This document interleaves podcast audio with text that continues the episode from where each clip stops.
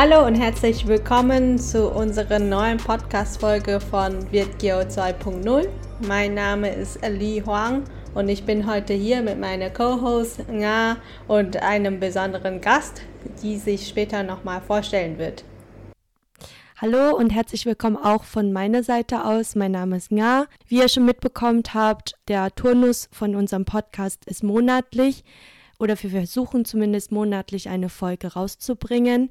Jedoch haben wir da kein Datum festgelegt, wann eine neue Folge veröffentlicht werden soll. Denn unser Ziel von diesem Podcast ist, dass es uns noch weiterhin Spaß machen soll, dass wir weiterhin Wissen in die vietnamesische Community äh, bringen können und dass wir auch Erfahrungen und Geschichten aus der Community teilen können und äh, ja auch aus unserer Sicht diese Erfahrungen erzählen können. Und die heutige Folge ist schon vor einem Jahr aufgenommen worden. Das heißt, die Daten können schon ein wenig älter sein, jedoch bleiben die Themen, die wir in dieser Folge besprochen haben, aktuell. Wir wollen uns auch im Vorfeld schon mal für alle sprachlichen Fehler entschuldigen oder auch für die verschiedenen Stellen, wo das Gendern eventuell nicht korrekt waren. Denn für uns ist der Fluss von unserem Gespräch auch recht wichtig. Daher kann das auch mal dazu kommen, dass das Gendern ähm, nicht richtig war. Aber das heißt auch für uns nicht, dass es nicht wichtig ist. Ja, was, wo wir uns auch verbessern wollen und auch verbessert haben, ist die Tonqualität. Da wir aber die Folge jetzt nachgeschnitten haben, werdet ihr an einigen Stellen merken, was äh, neu aufgenommen wurde. Ja, lasst euch davon nicht ablenken. Äh, es kommt auf den Inhalt an. Genau. In der Folge haben wir einen besonderen Gast da. Das ist unsere Freundin Mingha aus Berlin. Mingha, magst du dich vielleicht kurz vorstellen für unsere Zuhörer und Zuhörerinnen, damit sie auch wissen, wer du bist? Ja, gerne. Ich bin Mingha, Mingha Nguyen aus Berlin. Ich bin aktuell 30 Jahre alt. In zwei Tagen werde ich 31. du bist 29 äh, plus 2. mhm. Ich habe äh, Kulturwissenschaft in Potsdam und Cottbus studiert und habe mein Studium beendet mit einer Masterarbeit zum Thema die vietnamesische Diaspora in Deutschland habe ähm, mit der Geschichte angefangen, wie die Vietnamesen nach Deutschland gekommen sind und ähm, habe die Arbeit beendet mit einer kleinen Umfrage und wollte einfach wissen, wie sich gerade die Vietnamesen so in Deutschland fühlen. Das passt sehr gut. Gerade deswegen haben wir dich auch heute eingeladen zu dem Thema. Unser Podcast heißt ja zufällig wird Geo 2.0 und ja, wir freuen uns schon sehr darauf, ähm, was du uns äh, mitteilen und erzählen wirst. Danke, danke. Viel Spaß damit. Vielen Dank und jetzt euch viel Spaß beim Zuhören.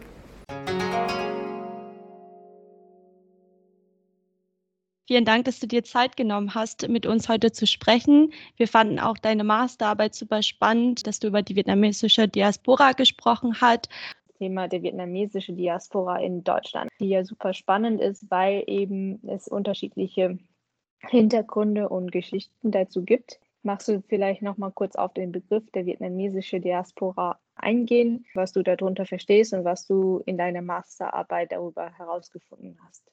Also Diaspora ist ja ein Begriff aus dem Griechischen, bedeutet so viel wie Zerstreuung und und der Begriff beschreibt halt perfekt, was wir aus Vietnam stammenden Menschen, die in Deutschland aufgewachsen sind, quasi auch fühlen, weil auch in meiner Umfrage habe ich gemerkt, dass viele sich in ihrer Identität nicht so wirklich beschreiben können. Sie können weder sagen, dass sie sich deutsch fühlen oder vietnamesisch oder beides.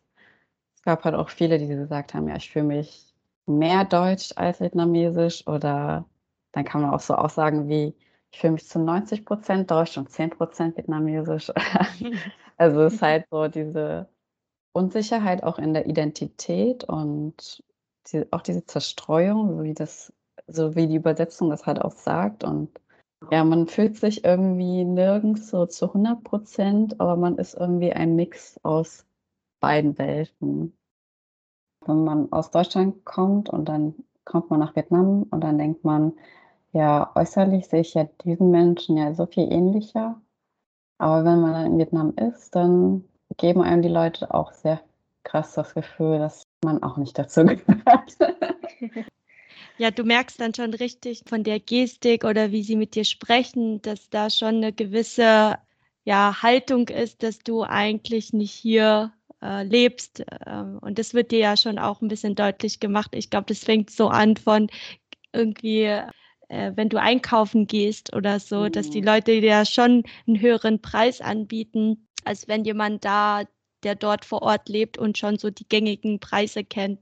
Ja. Ähm, also von, von, vom Aussehen her jetzt so wirklich flüchtig würde man sagen, wir gehören dazu, aber innerlich mhm. denkst du eigentlich, äh, bin ich woanders oder auch meine Vorstellungen, auch mein Denken, dann läuft ja auch irgendwie anders. Das ja. würde mir, würde auch mal gesagt, du läufst zu schnell. ja, ja das wurde mir auch immer gesagt, dass ich ja so, so beschäftigt bin, also immer so beschäftigt ja. wirke, so gestresst. Und die, die wissen, dass du aus Deutschland kommst, die sagen dann auch schon gleich, ja, die Deutschen sind immer so effizient. Da muss man dann alles, alles an Zeit nutzen, die man hat.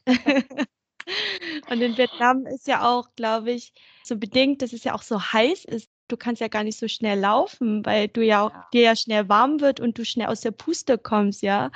Und hier in Deutschland kannst du es halt, weil das Wetter halt ein bisschen anders ist.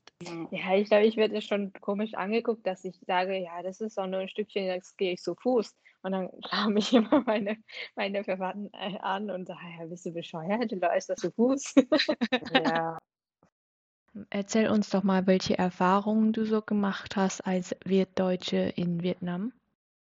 Ich war ja für fünf Monate in Vietnam. Ich habe ja am Goethe-Institut ein Praktikum gemacht im Bereich Kulturprogramm und habe da ähm, verschiedene Veranstaltungen mit organisiert und vorbereitet. Also sowas wie Symposien oder Filmfestivals, Tanzfestivals. Und ja, das Goethe-Institut für die, die es nicht kennen, ist ein Kulturhaus. Das gibt es in jedem Land auf der Welt. In Vietnam gibt es das einmal in Hanoi und einmal in Ho Chi Minh. Und die machen sich quasi zur Aufgabe, die deutsche Kultur zu repräsentieren auf der ganzen Welt. Daher sind die Veranstaltungen auch sehr deutsch orientiert, aber auch nicht immer. Zum Beispiel das Tanzfestival war ausschließlich mit vietnamesischen Tänzern und also es ist eher so eine Kooperation mit den Ländern quasi. Also hatte ich das Gefühl, so wie es in Vietnam gemacht wird. Es ist immer also eine Ausstellung von einem deutschen Fotograf mit Vietnamesen oder ein Theaterprojekt mit einer deutschen Theaterregisseurin, aber auch vietnamesischen Regisseuren und ein Miteinander von beiden Kulturen. Ja, also ich fand das halt irgendwie spannend, dass ja das in Vietnam einfach so gängig ist, auch wenn du einfach nur ins Taxi einsteigst, dann hören die Menschen natürlich, oh, sie redet irgendwie anders. Ja, woher kommst du und ob du einen Mann hast oder das bist du einfach nicht gewohnt in Deutschland, dass du von fremden Menschen diese Frage gestellt bekommst. Und ja, Vietnamesen hauen das gleich in den ersten fünf Minuten raus. ja. ja, und, und hier in Deutschland überlegt man sich ja doch schon irgendwie ein, zwei Mal, bevor man die Frage stellt, woher kommst du, ne? Weil das mit dem Gedanken kommt, dass die Person nicht aus dem Land herkommt. Also auch, auch mit der Frage, die hatte ich auch, glaube ich, vom Kollegen bekommen, wo er auch mhm. gesagt hat, darf ich denn fragen, woher du kommst? Ja, und obwohl wir uns ja nie getroffen haben, aber durch den Namen hatte er dann halt schon so kurz überlegt und hat dann irgendwie ganz viel erklärt, dass er das gar nicht denkt, dass ich jetzt nicht ja, ja. hergehöre, aber da meinte ich, das ist okay, dass du die Frage stellst. Ja, ähm, ich finde das aber schön, dass, dass du diese Erfahrung machst. Weil es ist ja auch nicht äh, genau. gang und gäbe, ne? Äh, weil die, die, die Frage bekommen wir natürlich ständig. Ähm, allein durch das Aussehen sieht man uns ja schon an, dass wir eine ja. andere Abstammung haben, äh, dass er da so vorsichtig äh, damit umgeht. Ja. ja. Ich würde vielleicht kurz zurückkommen auf das Wort Vidgio. Ich glaube, mhm. wir haben das ja jetzt schon nicht direkt angesprochen, aber so durch die Geschichten, die wir bisher so erlebt haben und auch du, äh, Ming Ha, als du in Vietnam warst, ich meine, das ist ja etwas, was, womit wir uns alle so ein bisschen identifizieren können. Mich würde aber interessieren, was du eigentlich so generell für dich darunter verstehst. Unser Podcast heißt ja eigentlich auch Vitgeo 2.0. Genau, wäre nochmal spannend aus deiner Sicht das zu hören und ob du dich generell auch als Vitgeo bezeichnen würdest. Mhm. Also den Begriff Vitgeo habe ich auch erst in diesen fünf Monaten so kennengelernt. Mhm. Meine Eltern haben mir das nie gesagt oder sie haben mir nie gesagt, ja, sag, dass du Vitgeo bist oder so. Also das habe ich wirklich erst dort kennengelernt, den Begriff. Ja, in Vietnam, wenn mich jemand gefragt hat, hat woher ich komme, dann habe ich auch gesagt, ich bin Vitgeo, also Vitgeo Dük. Aber also wenn man mich persönlich auf Deutsch fragen würde, würde ich mich als Vitgeo bezeichnen, würde ich sagen, ich würde mich eher als Wirtdeutsch bezeichnen. Virtgeo ist für mich irgendwie eher jemand, der wirklich so fresh aus Vietnam kommt und dann irgendwo in, anders auf die Welt kommt, nach Deutschland, England, USA etc. Eigentlich sind meine Eltern quasi eher für mich Virtgeo, aber ich glaube, meine Eltern würden sich nie als Virtgeo bezeichnen. Also ich glaube, wenn man sie fragen würde, wie würden sie sich bezeichnen, dann würden sie sagen, sie sind Vietnamesen. Und deswegen, mhm. das ist ein schwieriger Begriff. Weil ich glaube, das ist auch ein, also das ist halt die, der vietnamesische Begriff für die vietnamesische Diaspora, denke ich. Also genau. das, was man in Vietnam die Leute nennt, die halt äh, außerhalb von Vietnam leben. Ja. Und Viet Kieu Đức heißt ja, das sind die Vietnamesen, die nach Deutschland ausgewandert sind. Mhm. Dass es so ein, so ein Begriff ist, was auch für deine Eltern äh, eher nicht in Frage kommt, finde ich spannend. Vielleicht, weil sie sich nicht damit identifizieren können, weil es doch etwas ist, was eher Vietnamesen, die in Vietnam leben, äh, benutzen. Eben um die Leute außerhalb Vietnam zu bezeichnen, aber andersrum halt nicht. Minha, was war denn deine persönliche Motivation, um das Thema der vietnamesischen Diaspora in Deutschland als Masterarbeit zu nehmen? Also für mich war es eigentlich immer interessant, viel über Gastarbeiterzeit etc. zu lesen und ich wusste einfach auch nicht viel, weil meine Eltern jetzt auch nicht super viel davon erzählt haben und natürlich ist es auch nur deren Sicht und ich wollte dann mal sehen, wie das damals einfach war. Und dann habe ich viel recherchiert und viel Neues auch herausgefunden über die Vietnamesen in Deutschland. Und das fand ich einfach spannend. Und wenn man eine Masterarbeit schreibt, dann muss man sich halt auch sehr viel damit beschäftigen. Und deswegen muss man auch sehr, sehr weise, äh, also wenn man schon die Wahl hat oder das Privileg hat, sich auszuwählen, was man, worüber man schreibt, dann sollte es auch ein Thema sein, worüber man sehr viel lesen möchte. Und deswegen habe ich das Thema einfach gewählt.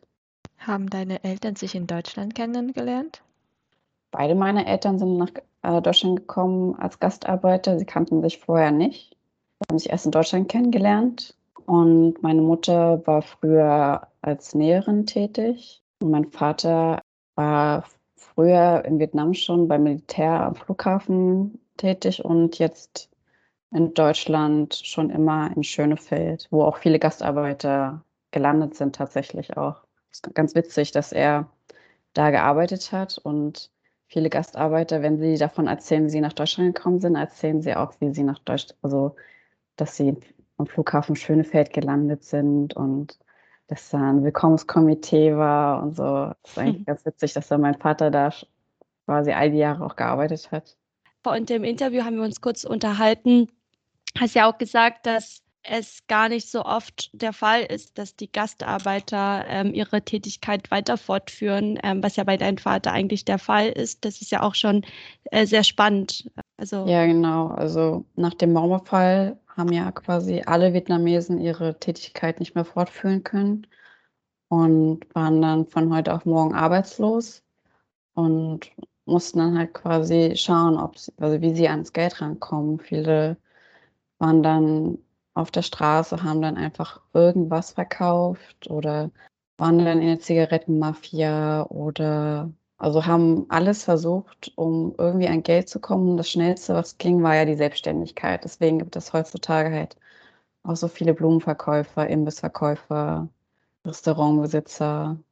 ja, das war halt das Einzige, was sie machen durften, weil wenn sie zum Arbeitsamt gegangen sind, dann wurde ihnen gesagt, ihr dürft nur die Jobs bekommen, die die Deutschen quasi nicht haben wollen. Und das war die, der einzige Weg, um irgendwie zu überleben. Und ja, der an, andere Weg war natürlich wieder nach Vietnam zu gehen. Mhm. Bei Ja. den meisten wurde ja gesagt, ja, wenn du bereit bist, nach Vietnam zu fliegen, dann kriegst du eine Abfindung von, ich glaube, 3000 D-Mark und die Reisekosten. Und das haben dann auch viele gemacht, weil der Rassismus natürlich auch schlimmer geworden ist zu der Zeit. Rostock-Lichtenhagen und Ja. die ganzen Anschläge auf die Asylheime. Und da haben sich natürlich viele auch Sorgen gemacht und Ja. wollten dann lieber nach Vietnam zurück. Ich kann mir auch vorstellen, dass es für die meisten Vietnamesen auch keine leichte Entscheidung war. Ne? Viele sind ja auch mit sehr schwierigen Bedingungen hergekommen, haben eigentlich geschafft Mhm. und mussten dann vor der Entscheidung treffen, dass sie eigentlich wieder zurückkommen ähm, zu dem Leben, von dem sie eigentlich, sagen wir mal, geflüchtet ist, ne? Also oder aus der Situation rauskommen wollten. In deiner Masterarbeit hattest du kurz angeschnitten oder sogar ganz tief in das Thema bist du eingegangen über die Bootsflüchtlinge ähm, Mhm. und dass die Regierung zu der Zeit, also diese Bootsflüchtlinge als privilegierte Einwanderer bezeichnet haben, weil sie ja auch ja kein langes und aufwendiges Asylverfahren durchleben mussten. Das ist natürlich ein Aspekt, den man betrachten kann. Das ist natürlich auch ein Vorteil. Auf der anderen Seite hat man ja auch andere Schwierigkeiten, die man ja durchleben muss, wie du schon sagst, mit Rassismus, dass es dann auch irgendwann angefangen hat, dass man eventuell ja eigentlich gar nicht so richtig, also aufgenommen wird, so in den Alltag, ins Sozialleben. Siehst du das auch so? Oder ähm, ja, was hast du denn so für Einblicke durch deine Masterarbeit jetzt äh, in der Zeit bekommen?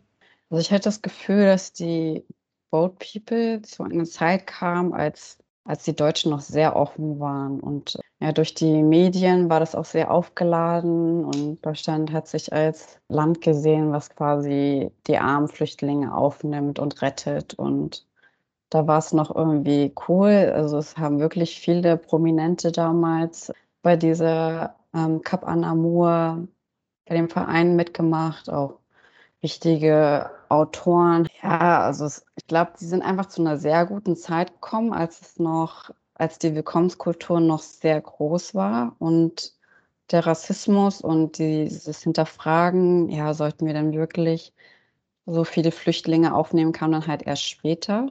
Natürlich haben sie auch Rassismus erfahren, aber ich glaube, also diese Startschwierigkeiten, die die Flüchtlinge heutzutage haben, wie die Bürokratie und nicht die Erlaubnis zu haben, zu arbeiten etc., das hatten sie ja alles nicht. Und Sprachkurse haben sie auch gleich bekommen. Das hatten ja meine Eltern auch nicht. Sprachkurse Ja, waren ja ein Privileg und das war den Gastarbeitern verwehrt. Also mit der ja, Integrationspolitik damals äh, mit Mhm. den Bootsflüchtlingen denke ich, dass es besser funktioniert hatte als mit den die Gastarbeiter nach dem Mauerfall, weil sie eben ja nur zum Arbeiten eingeladen wurden und ähm, Genau. in einer Art Parallelgesellschaft gelebt haben und in der Hinsicht vielleicht in, in der Zeit ähm, weniger willkommen waren, weil sie das Gefühl hatten, dass die, die Gastarbeiter die ihnen ja eher die Arbeit wegnehmen. Ich würde einfach äh, ganz, ganz gern eigentlich auf die zerstreute Identität eingehen, was, äh, was du eben erwähnt hast. Also du hast dich ja als äh, Wirtdeutsche eher bezeichnet. Ja, Ähm, ich glaube, das ist auch etwas, was uns alle in, in, in der Community verbindet, dass wir uns ja auch weder mit Vietnamesen komplett identifizieren, weder nur mit Deutschen, sondern eher einem, ein Mix aus beidem sind. mhm. Und die Frage ist, was du daraus für dich mitgenommen hast, was denn für dich jetzt ja die Identität ist, womit du dich identifizieren kannst. Ja, also ich glaube, so am Ende ist es total egal, sich jetzt quasi nur einer Seite gehö- angehörig zu fühlen, weil es geht halt sowieso nicht. Die eine Seite akzeptiert dich nicht zu 100 Prozent, weil es einfach schon äußerlich komplett anders ist und die andere Seite, weil du halt auch nie, also ich bin halt wirklich nicht so oft in Vietnam. Mein Vietnamesisch ist jetzt nicht so, dass äh, Einheimische denken, ja, das ist eine Einheimische und noch dazu kommt halt auch, dass ich äußerlich anscheinend auch nicht super vietnamesisch aussehe. Viele Vietnamesen sagen, also wirklich viele. Ich glaube, wir sind einfach anders gekleidet, das wurde mir immer oft gesagt. Nee, also ich sehe anscheinend auch einfach vom Gesicht her nicht sehr vietnamesisch aus. Viele würden eher denken, ich wäre Chinesin oder Koreanerin oder Japanerin. Aber also auch mein Cousin, der sagt, du siehst so Thai aus, du siehst gar nicht vietnamesisch aus. Und ich, ich denke, so, also, es, also das erste Mal ist mir das, glaube ich, aufgefallen, da war ich mh, hm, so Anfang 20, Mitte 20. Da wollte ich, glaube ich, bei Vietnamesen ähm, Blumen kaufen, hier in Berlin. Und dann habe ich halt auf Vietnamesisch gesprochen und dann war die so, oh, ich hätte nicht gedacht, dass du Vietnamesin bist. Und dann hast, fängst du auch immer an, Vietnamesisch zu sprechen. Und das war so der erste Moment, wo ich so quasi mitbekommen habe, dass eine Vietnamesin mich nicht als Vietnamesin identifiziert in, in Berlin. Und irgendwie von da an ist mir das immer mehr aufgefallen und halt auch in Vietnam viele Menschen, Taxifahrer, alles Mögliche, würden mich nicht gleich als Vietnamesin sehen. Und das ist dann auch nochmal so ein Faktor, der mich so weniger vietnamesisch denken lässt, irgendwie, weil ich da mm. irgendwie noch weniger dazugehöre quasi. Hat mich das am, am Anfang auch ein bisschen so zu denken gegeben und dachte so, ja toll, jetzt bin ich nicht mal so krass, nicht mal, sehe ich nicht mal so krass vietnamesisch aus. Aber am Ende des Tages ist es halt egal. Also man ist halt ein Mix aus beiden und das ist auch gut so. Also finde ich. Ja, was es für eine Auswirkung hat auf, auf dein Denken, auf dein Handeln, je nachdem, wie die Menschen auf dich reagieren. Ne? Also schon, das ja. fängt ja schon an mit den Kommentaren, oh, du siehst ja gar nicht vietnamesisch aus oder ich habe gar nicht gedacht, dass du vietnamesisch bist. Ne? Das gibt ja, dir genau. schon so ein bisschen, dieser bin ich gar nicht akzeptiert in der vietnamesischen Community. Oder ja. ist es nur mein Aussehen oder ist es beides, ja? Das ist schon oft der Fall, dass die Vietnamesen ja schon durch ihr subjektives Verhalten, dadurch auch die unsere Generation, die zweite Generation, die ja jetzt viel mit äh, Identität und ähm, Zugehörigkeit sich beschäftigen, ja schon so das Denken von uns beeinflusst dadurch, dass die erste Generation, also die sich ja, glaube ich, schon, würde ich sagen, eher als Vietnamesen bezeichnen, während wir mhm. sagen, ich gehöre zu beiden, dass es dann immer so ein man, man ist irgendwie mal auf der vietnamesischen Seite, man fühlt sich ein bisschen mehr vietnamesisch, dann gibt es Situationen, wo fühlt man sich mehr deutsch, man ja. springt so ein bisschen hin und her, ja. Ja, voll. ja, also, ich denke auch, dass es ein ganz wichtiger Punkt ist, was du eben erwähnt hast, dass ähm, wir als, als Kinder der, der Gastarbeiter oder Bootsflüchtlinge uns dann doch äh, irgendwo ähm, gleich sind in der Hinsicht, äh, dass wir äh, immer diese Identitätsfrage im Hinterkopf haben und es ist gar nicht so einfach ist, damit umzugehen und dass auch von jedem äh, eine, eine gewisse Portion Selbst, Selbstvertrauen ähm, verlangt sich diese Frage zu stellen. Ich kenne auch ganz viele aus meinem Freundeskreis, die sich ja auch immer die gleiche Frage stellen und ähm, du auch irgendwann das Gefühl hast, dass du nirgendwo akzeptiert wird zu 100 Prozent, so wie du bist. Mhm. Aber ich denke auch, dass es auch eine Art Geschenk ist, dass man sich das auch jederzeit aussuchen kann. Ja. Ähm, dass ich mir in, in Vietnam aussuchen kann, wie vietnamesisch es sein will. Ähm, dass man im Gegensatz zu anderen auch die Werte und die Tradition in Frage stellt, ob du das wirklich haben möchtest in deinem Leben oder nicht. Und ähm, ja. ja, klar, es ist schwer, immer wieder die Entscheidung treffen zu müssen, aber es ist halt eben so, dass du für dich selber entscheiden kannst, was dir im Leben wichtig ist. Und da nochmal äh, finde ich immer wieder toll, wenn wir ähm, in der Community weitere Wirtdeutsche treffen die, die, die uns sehr ähneln und uns auf Anhieb auch ähm, ja, verbunden fühlen. Mhm. Ja, man spricht dann auch über ganz andere Themen, als man jetzt mit, sag jetzt mal, deutschen Freunden genau. sprechen würde. Genau. Du hast dann direkt die, Ich sage immer so schön, ich bin halt wie eine Banane, von außen gelb und innen weiß. Und, und jeder wird Deutsche, also du oder ja, wir verstehen sofort, was damit gemeint ist. Ja. Und äh, für andere ist das halt eben witzig, ja. ja, das stimmt. Äh, das hat meine Chinesischlehrerin mir damals beigebracht, dass es eigentlich äh, in China ein, ein Schimpfwort ist, eben für Hokkio, Chinese, äh, chinesische Auswanderer, also in ah. Chinese American. Ähm, und ähm, nach einem bisschen nach dem Motto, ja, du hast deine, deinen Ursprung vergessen. Also bist halt so ein bisschen, also da schwingt halt schon ein bisschen dieser negative Aspekt mit. Aber man kann es halt auch eben einfach ohne Bewertung als Metapher, Witz annehmen. Es ist eigentlich egal, was andere von dir denken. Hauptsache, du weißt, was du, was du bist und was du sein möchtest. Ja, genau. Also das muss man halt auch erstmal lernen und dieses Selbstbewusstsein erstmal entwickeln. Am Anfang ja. sucht man ja sich quasi eine Gruppe, zu der man dazugehören möchte und irgendwann versteht man, man kann, also wie du schon gesagt hast, man hat den Luxus, sich das auszusuchen. Und ich glaube, das durchlebst du ja auch viele Phasen in deinem Leben. Ne? Also äh, wenn du als Baby aufwachst und dann irgendwie äh, dann in dein Teenageralter kommst und irgendwann ins Erwachsenenalter und da hast du ja verschiedene Phasen, wo du dich ja auch irgendwie mit verschiedenen Gruppen begibst, vielleicht auch mit der gleichen Gruppe und du dann versuchst, deine Identität zu, zu finden oder auch denkst, dass du die gefunden hast, aber irgendwann dann doch in so einem Alter kommst und andere Leute kennenlernst und dein Weltbild geöffnet wird, ja, und du denkst, so eigentlich habe ich ja noch gar nicht alles entdeckt.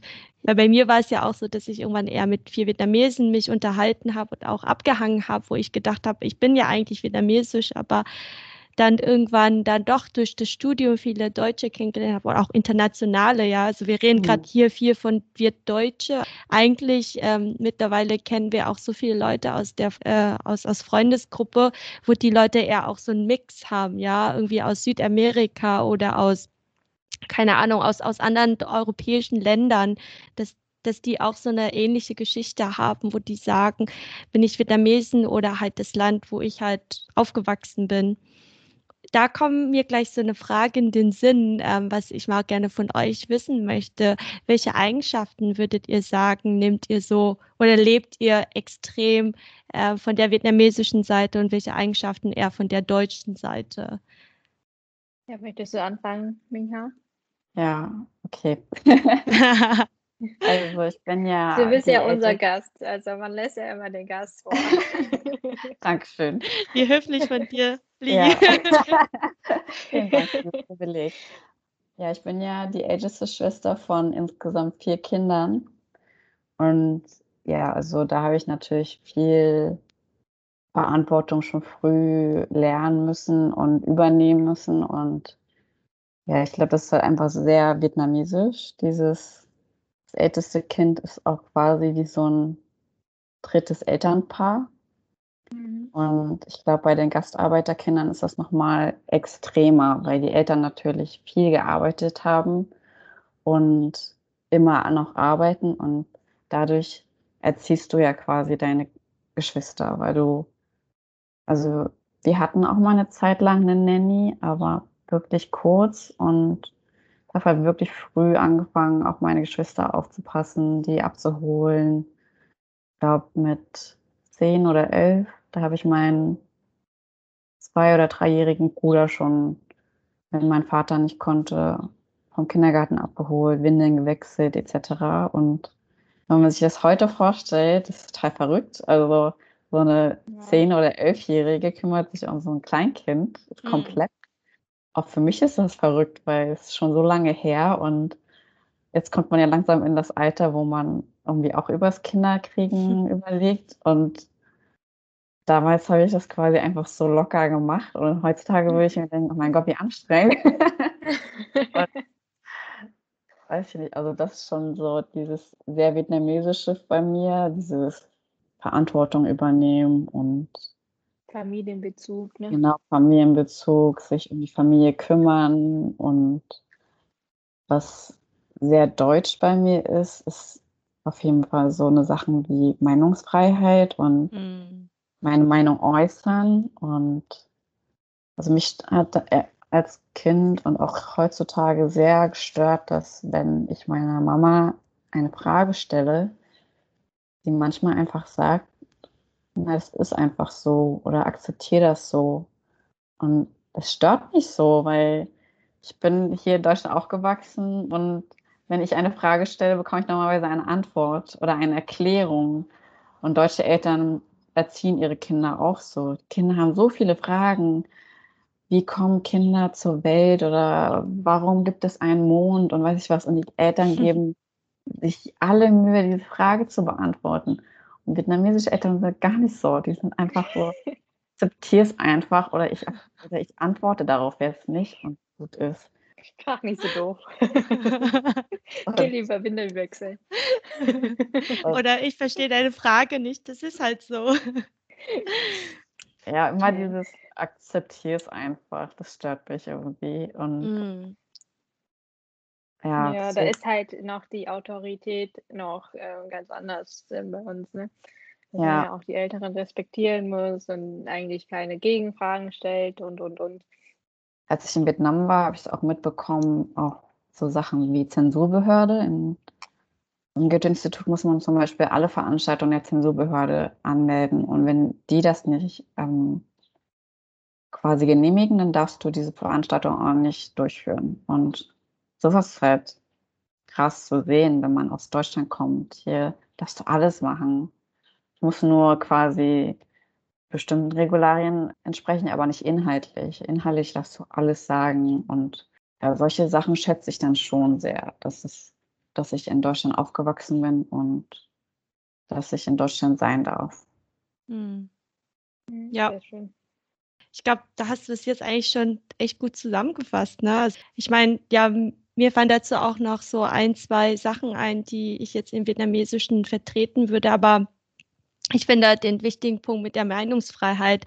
Ich merke das dann auch immer wieder, wenn man mit meinen Freunden oder wenn ich mich mit Freunden unterhalte, die jetzt in Vietnam aufgewachsen sind, dass man da schon vieles so hinnimmt, wie es allen dann auch gesagt wird, ja, und mhm. dass du vieles gar nicht hinterfragst und dass du eigentlich auch gar nicht so diese Denkweise hast, etwas auch zu hinterfragen ähm, genau. was ja genau. hier in Deutschland extrem immer beigebracht wird, dass du nicht alles hinnimmst, was dir auch gesagt wird. Und da kommt man ja auch schnell in so einen Wertekonflikt, ja, wenn man so zwei Kulturen in sich hat.